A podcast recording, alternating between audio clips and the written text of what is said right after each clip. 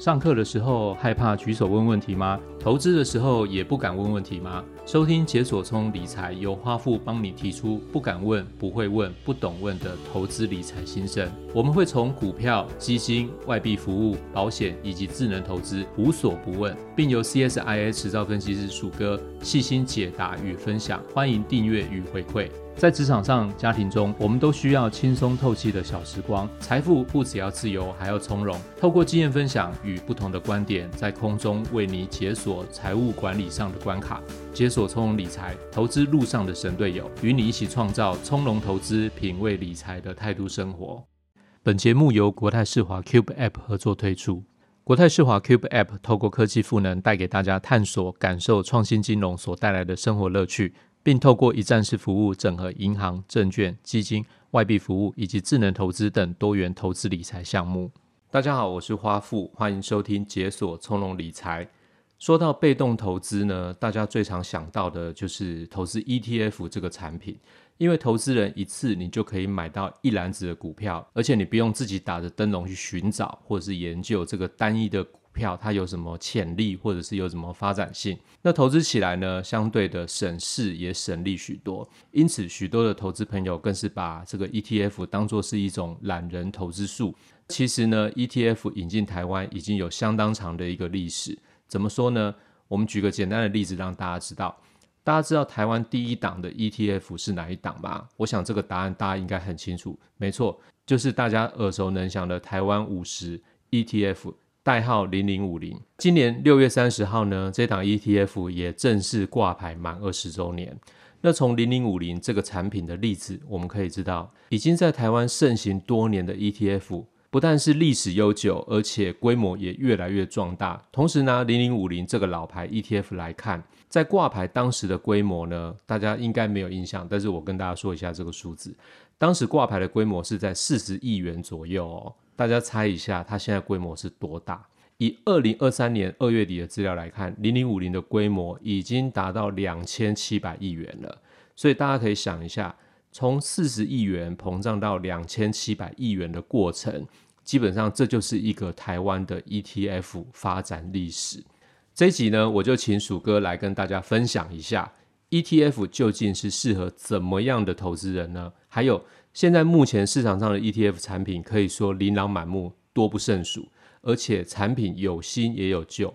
那投资人你在选定一个自己属意的类型的 ETF 之后呢，你接下来到底是应该要选新发行的 ETF 产品好，还是应该要挑选老牌的 ETF 产品比较好？投资人在选择 ETF 的时候呢，有什么应该要特别注意的地方？我们今天就请鼠哥来跟大家说明分享一下。鼠哥你好。花富好，各位听众朋友，大家好。刚刚花富谈到 ETF 发展状况啊，让我想到说，最近有一个新闻，现在刚好也是谈到说，台湾 ETF 它的市场规模的一个发展的里程碑啊。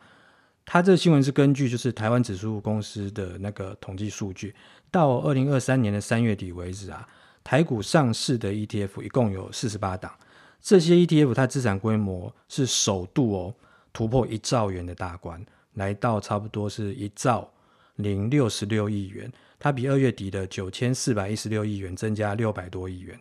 投资人可能会想说，一兆元是什么样的概念啊？其实我简单举个例子，如果说我们把这笔钱分给全台湾的人，等于每个人可以分到四万多块钱啊。其实四万多块是什么意义呢？它就相当于台湾上班族的平均的月薪啊。等于是说我这一兆元可以让全台湾每个人可以放一个月的假，不用上班。这样听起来是还蛮 happy，蛮也是蛮惊人的数据，对不对？另外呢，大家可能还会好奇说，带领上市 ETF 首度突破兆元大关的工程是哪些呢？我们可以看一下哦，就是三月资产规模它增加最多 ETF 啊，是国泰永续高股息 ETF，代号是零零八七八，它单月的规模就增加一百九十二亿元，一个月就增加将近快两百亿。对，而且是它单一一档哦，这个这个。金额其实是蛮惊人的，其次像是零零五零，就元大台湾五十，它是增加八十七亿元，也很多。第三名是零零七一三，元大台湾高息低波，它增加也是八十几亿元。那再还有零零五六，元大高股息，它是增加七十一亿元。所以，我们从三月上市 ETF 它规模增加六百五十亿元来看，从它上市 ETF 规模增加六百五十亿元来看，我们光是零零八七八，它国泰永续高股息这一档，它就贡献其中超过三成嘛。那另外就是前面提到那四档大型的 ETF，它加起来贡献也占了半数以上哦。那这样的现象代表了怎么样的意义呢？其实我们从从这个地方就会看到哦，就是高股息还有追踪指数这两个题材，其实看得出来就是 ETF 投资人他们的热门焦点。嗯，所以我们从这两个特性来看，会选择这些 ETF 的投资人，多半还是被动式的去追踪大盘指数表现，或者是追求台股高值利率这两个比较明显的特性为主啊。那另外就是像高值率这个题材，刚好是我们上一集 EP 三十三的题目。那我觉得有兴趣的投资朋友可以去听听看，说高值率股应该怎么挑。那另外我们接下来谈是说，这类型投资人他追求的其实。是跟大盘指数相当的报酬，或者说希望参与台股的一个高股息的特色，希望说每年可以拿到有一定水准以上的殖利率报酬。所以呢，我们可以推论，这些大型 ETF 的投资人啊，比较不喜欢跟着个股去大起大落，很明显，他们反而是希望说追求相对稳健报酬的一些被动型的投资人。鼠哥举的例子其实相当的清楚哈，从这边我们可以看到，多数的投资人已经开始这种投资的偏好或者是标的已经有开始变换的迹象。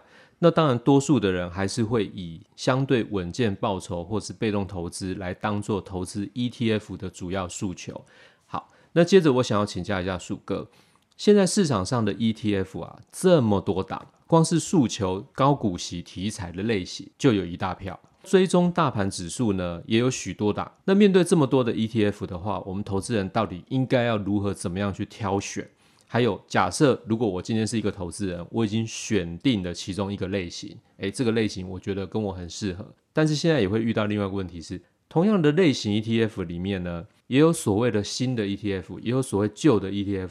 那我这样到底要怎么样来选择？到底是应该要挑新发行的好，还是应该要挑？老牌的比较好，你怎么看这件事情？的确哦，我觉得华富这个问题其实也是很多 ETF 投资人心中的大灾问。怎么说呢？我举一个简单的例子，前面有提到说，上市 ETF 在三月的时候，它是首度突破一兆元的主要工程嘛，主要就是高股息相关的 ETF 嘛，所以我们就拿这些高股息 ETF 来当做例子好了，我们来看一下这些 ETF 的发展状况，应该就可以回答到花富的这个问题。大家都知道，说高股息在台湾投资人的眼中一直都是热门话题。那除了个股高股息之外，其实这个概念也适用于 ETF。怎么说呢？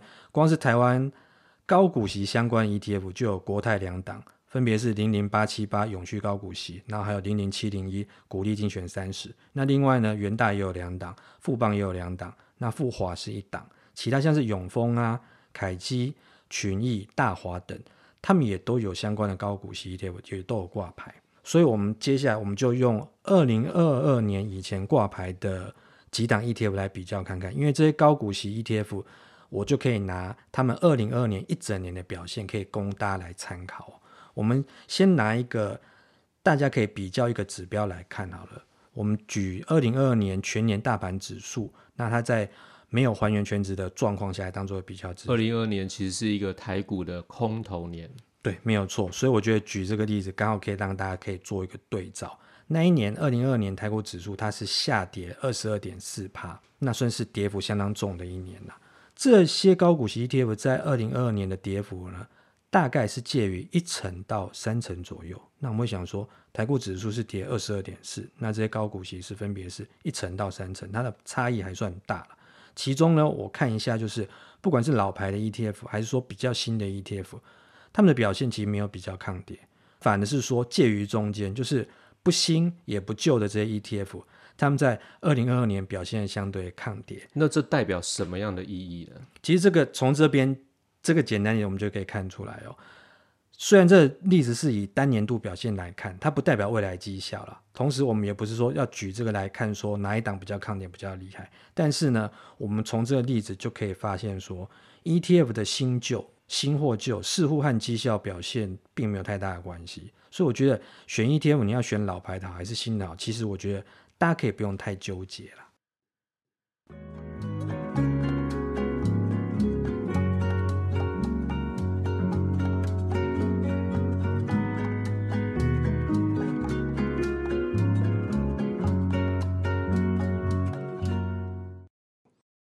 的确从这些例子来看 etf 的新跟旧呢似乎不会跟绩效有太大的一个联动性。那我最后想要来请教鼠哥一个问题：那既然 ETF 它的新旧、它的年纪不是一个问题的话，那么选择 ETF 产品的时候，到底应该要注意哪一些重点？我觉得投资人一般会考量因素，其实会非常的多。其实呢，ETF 它多半都是有追踪的一个标的指数。那这个指数呢，已经依据一家企业的获利啊，或是股利，或是市值，或是流动性等各项条件，它已经去选出说营运绩效还有财务体质，一定是有具有一定水准以上的好公司啦。而且 ETF 大部分都是每隔时间就会审核一些它的成分股，然后再进行汰弱留强的动作。所以我们常常会看到，有的时候加入了某一些成分股，或淘汰出某一些成分股，就是。这个产品在针对选择的标的做调整嘛？没有错，而且因为有些人可能短的话三个月，然后可能有些人是半年，那当然也有就是可能时间更长去调整这些成分股，所以每一家 ETF 它发行的选股逻辑跟它选股标准都会不太一样，所以我知道说不是每个人都那么了解说一档 ETF，大家可能会常听到说所谓的流动性或是选股逻辑嘛，那另外就是说还有一个名词叫追踪误差。我想说，这对投资人来说可能都不是那么容易消化的问题。没错，所以我这边就是提两个简单的判断方式，那可以让投资人在投资 ETF 的时候可以去留意跟注意的地方。那我觉得第一个东西就是，我觉得这也是最重要的一个点，就是我们应该要看长不看短啊。因为对多数的 ETF 来说，它多半都是追踪特定指数嘛。对。比如说我们前面有提到零零五零，它就是追踪台湾市值名列前茅的五十档龙头公司。那这样的好处是说，如果遇到单一公司表现不好的时候，其他公司的获利可以来弥补这一部分的亏损，有一个掩护的作用。对，没有错。所以万一万一你很倒霉，你遇到地雷股，其中一家公司股票下市变币值，那这也是那一档也是那五十档里面的相对小的比例嘛。所以投资人你损失会有限。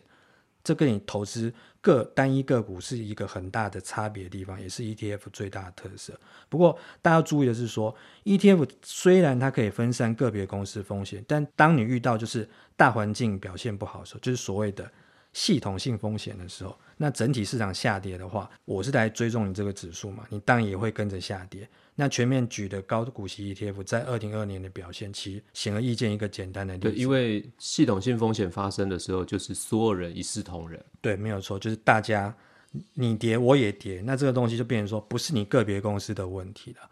所以，投资人你面对 ETF 套在高点的时候，你恐怕就是还是要长期抗抗战的一个准备嘛。不过，其实我觉得投资人不用太烦恼，为什么呢？因为对多数人来说，你都没有办法去准确。预测市场高点跟低点嘛？对，我们之前有谈过这个问题。对，没有错。所谓的大家知道说会套在高点，其实都是你事后回头看才发觉说，哦，我事后才知道原来我套在高点。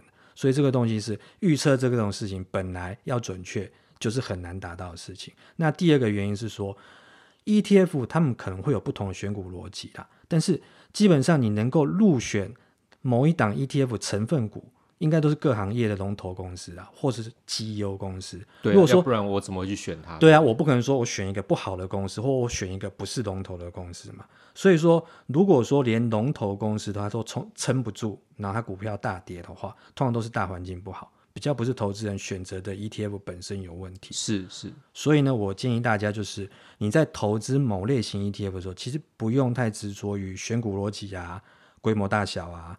老牌或不老牌啊，也不要只看一年或两年的绩效表现。反正我是觉得，就是说你在一开始，其实你的投资逻辑就应该是抱着是说，我是长期投资这个想法进场，短短期的涨跌其实不用太在意。怎么说？我觉得一样，我可以举一个比较明显的例子来让大家做参考了。我们用二零零八年金融海啸当例子，当时台股在二零零八年的五二零的时候。它是九三零九，是波段的高点。那过了半年时间，它就跌到三九五五哦，它跌幅超过一半，它跌幅最大是到百分之五十七。那投资人当时一定都吓坏了嘛。不过呢，如果说我们用还原全值来看，就是你收到的股息持续去投入的话，如果投资人你能够忍受当年二零零八年当年那一年大跌，并且继续去持有两年的话，那么你在二零一零年的九月，你就可以解套，而且开始获利。就是用这个逻辑，我们再来看，因为当时就是比较老牌 ETF，我们才能去回回溯这个东西，所以我就一样举走势跟大盘很贴近的零零五零来当例子。它在二零零八年五月的时候，它还原全值，它的高点是在四十一点九元，一样到了二零零八年十一月，它最低跌到十八点二一元，一样是腰斩，跌幅也是超过五成。不过它到了二零一一年一月也解套了。比大盘晚一点点，晚了三四个月，但是它一样解套。你知道，你提到这个数字的时候，我心里面就想说，这个零零五零当年有这么甜美的价钱？没有错，而且我们是用还原权值来看，就是你完全的参与市场，你领到股息再重新投入的话，当时高点四十一点九，十一月低点十八点二一元，连二十块都不到。大家可以猜一下说，说现在零零五零多少钱？差不多是一百二十块啊。这数字大家听到有没有觉得吓一跳？它大概是二零零八年五月高点时候的三倍嘛，不四十一点九跟一百。对，如果说这样的成绩是三倍的成绩，这还是最倒霉的长期投资人。为什么叫最倒霉？因为他当年二零零八年五月是当年的一个算是很高的高点。没错，没错。对，所以他是很倒霉的投资人。那如果说你是幸运的长期投资人呢？你当年是买在二十块以下呢？因为它十一月最低是十八点二一嘛。那你现在零零五零价格？是六倍，就是不到二十块，那现在是一百二左右嘛？对啊，所以举这例你就可以知道说长期投资它的威力啊。我们上面其实刚刚开始也有举到高股息 ETF 那个状况，其实你只要是比较时间比较长的 ETF，发行时间已经有一段时间的话，你把它拉长到四年五年的时间来看的话，它的价格也都是比较像是左下到右上，就是慢慢垫高的一个走势。我指的是还原全全值的那个状况，所以就代表说，长期投资其实你的获胜几率一定是比较高的啦。了解。那你刚刚有提到另外的重点呢？对，第二个重点呢，我觉得也相当重要，就是说，我们长期投资啊，虽然这个东西不是最重要的因素，但是它也是一个大家可以参考因素，就是我们要考虑它的费用成本。我就延续前面讲的长期投资逻辑，我们可以看得出来，就是说，我们把投资的时间拉长，基本上你投资的标的，理论上它会随着说。大环境的经济长期是会波动，但是它是会向上的这个逻辑，那你的投资标的应该是会跟着走高。另外还有一件事情跟长期投资会有关，是说你每年的投资成本费用，当然来说就是它的高低，当然就是会影响到你长期投资嘛。举例来讲哈，比如说我们有两档同类型的 ETF，我们最终的指数也相同，那我选股的逻辑，然后我选出来的成分股也几乎都一样，可以预期到的是说，长期下来理论上。这两档 ETF 投资绩效应该会相当接近才对，但是实际上呢，投资人拉长时间看，可能发觉说，实际上你落袋的这个报酬率却有一点点的不同啊。其他比较大的因素，其中一个就是说，来自于产品费用率的差别。这边也要提醒投资人啊，费用率不会是唯一的考量啊，毕竟每档 ETF 产品都有不同的特色，而且。你的 ETF 你是不同的经营团队，你要维持一定服务品质的话，当然就是要有相对应的成本。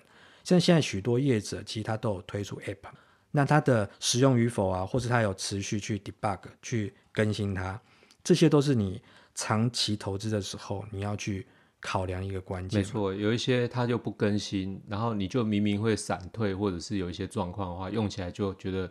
很讨厌的感觉。当然，当然，因为你可能需要，你要持续的去更新你的一个市场资讯，跟你所谓的绩效表现。你或是说，甚至有些人他需要每年或是每半年一次的再平衡的这种状况的话，他也必须要有一些相对应的方便他的一些资讯可以参考。这些东西，投资人我觉得你可以自己判断。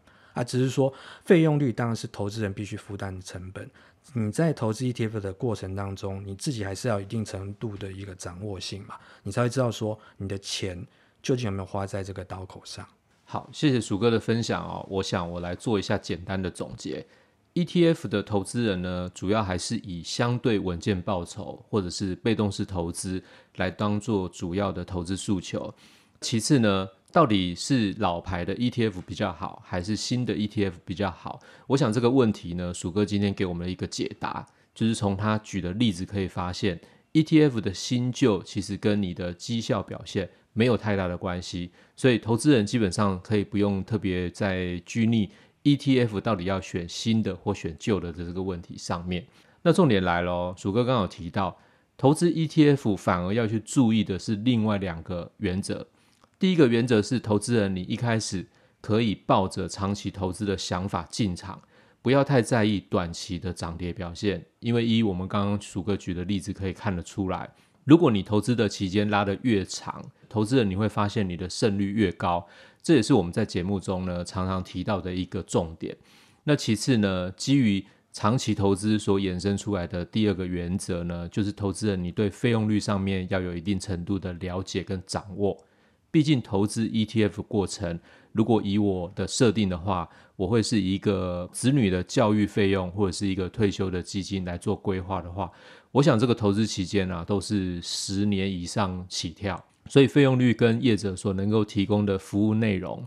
那最终还是会对于我投资判断跟报酬率高低有所影响，这也是一个关注的重点。好，那我们今天的节目呢，就进行到这边，谢谢鼠哥的分享。希望今天讨论的 ETF 如何选择或者是如何投资 ETF 的内容呢，都能够在大家投资的时候带来一些帮助，也祝大家投资顺利成功。